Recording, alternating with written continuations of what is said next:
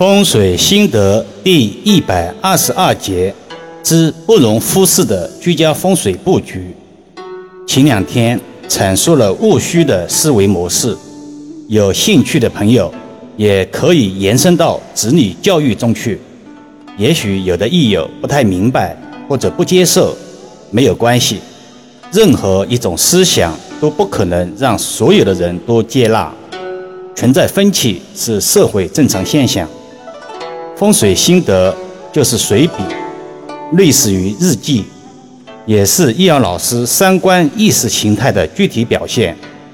今天回归务实的框架中，简单谈一谈日常居家容易被忽视的风水格局。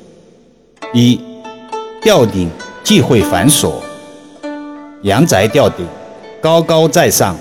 相对于居家风水来说，它是前天的意思，古风水称之为听池。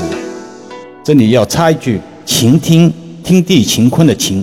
易遥老师一直强调听清地浊，这个清不仅要求清爽浅显，也要求大气端庄实用为原则，因而相当重要。在平常的堪舆风水中。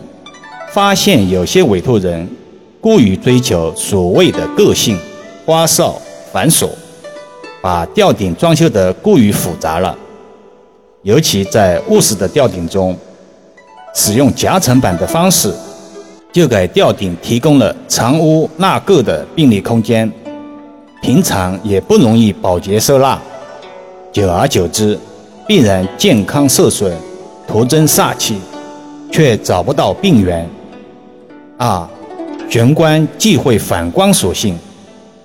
这里有必要诠释一下，所谓的反光属性，是指具有一切反光反射的存在，如光面玻璃、镜子等等。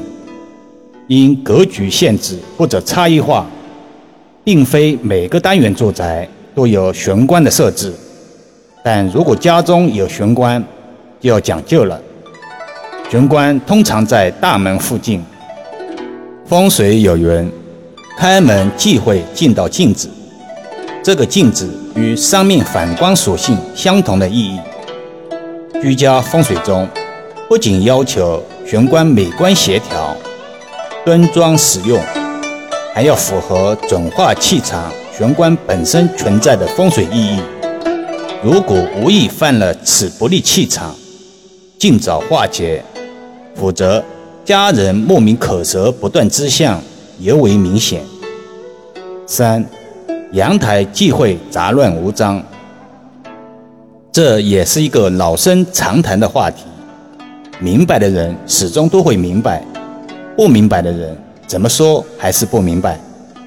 用网络语言来说，就是你永远叫不醒一个装睡的人。其实还是观念的问题。也是易遥老师前两天心血来潮要务虚一番的重要原因。阳台是住宅纳气的重要通道，应该尽量保持开阔明亮、赏心悦目。但还是有很多人怎样把阳台空间利用起来，挖空心思，把阳台当作仓库、杂物间等案例比比皆是。不仅影响了住宅美观协调度，从风水上来说，对男主人的事业财运也造成了不小的风水障碍。四，楼梯忌讳直冲大门。楼梯因形状像锯齿一般，所以风水得名锯刀煞。楼梯从风水上讲，也是接气与送气之所在。楼梯的理想位置是靠墙而立，切忌在居室中央或者开门见刀，家人健康必然受损。二零一八年冬，易遥老师实地勘于浦东一别墅区，原来楼梯在边墙角落，后来经主人以及所谓的设计师几番沟通。居然把楼梯改建到别墅中央，打开大门，直接可以看到楼梯了。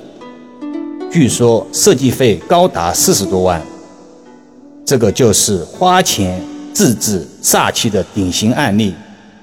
虽然事后给予了四两拨千斤的化解手法，还是要看其主人的执行能力了。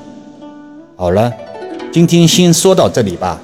更多分享，请至易瑶文化主页收听、影评、转发、收藏。